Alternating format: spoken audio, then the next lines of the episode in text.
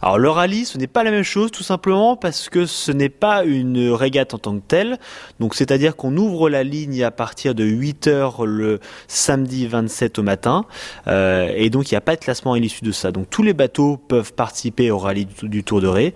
Euh, ils bénéficient exactement de la même chose que les autres euh, bateaux, sachant qu'ils bénéficient de la sécurité et bien entendu des festivités qu'il y a aussi à terre. Mm. Mais par contre, il n'y a pas de classement. Alors le rallye du Tour de Ré après est divisé aussi en deux parties. Soit c'est le rallye au niveau niveau du grand tour, soit c'est le rallye au niveau du petit tour, suivant aussi la taille du bateau et euh, l'armement du bateau. Alors ça, c'est pour la partie plaisance entre guillemets. Hein. Et puis on a ceux vraiment qui ont envie de se tirer la bourre et qui ont envie de gagner. Euh, là, l'épreuve ne change pas, c'est-à-dire que l'objectif, c'est de faire le tour de l'île de Ré, tout simplement. Alors oui, d'une part pour les bateaux qui font plus de 6 mètres 50 et qui sont en catégorie armement euh, hauturier, là eux ont la possibilité de faire le tour de Ré ou le grand tour, du tour de Ré. Mm.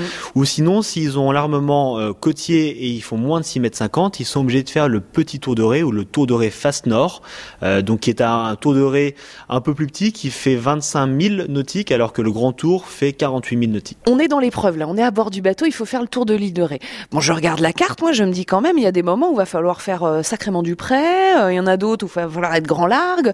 C'est ça qui intéresse les participants, c'est qu'on varie les allures, euh, on doit manœuvrer bah, un peu tout au long de la journée finalement. Alors bien entendu, c'est vrai que suivant les, conditions météorologiques et suivant l'orientation du vent euh, et des différents facteurs externes qui sont liés à la voile, etc. Euh, chaque année, le, le, temps de référence peut euh, modifier et peut, peut, peut, dépendre effectivement de ces conditions-là. Et ce qui est super sympa, c'est qu'effectivement, en, en, faisant le tour de l'île de Ré, on, on, est généralement sous différentes allures. Mmh. Euh, et alors, par contre, bien entendu, qu'il faut noter qu'il y a aussi des, des, des, portes de passage obligatoires pour faire le tour de Ré. Pour rentrer encore un peu plus dans les détails techniques, mais vraiment expliquer ce que c'est, euh, parlez-nous des deux types de classement, Thibaut, sur ce tour de Ré. Alors au niveau du Tour de Ré et du Petit Tour de Ré euh, face nord, donc il y aura à l'intérieur de, ces deux classements-là deux sous-classements qui sont un, le premier classement en temps réel mmh. ou le deuxième classement en temps compensé. Le temps compensé, c'est uniquement pour les bateaux qui bénéficieront ou qui possèdent un certificat Osiris. Euh, et donc, euh, c'est un temps compensé suite à cela. C'est quoi un certificat Osiris? Alors, c'est un certificat euh, avec un handicap. Donc, c'est un coefficient que chaque bateau possède.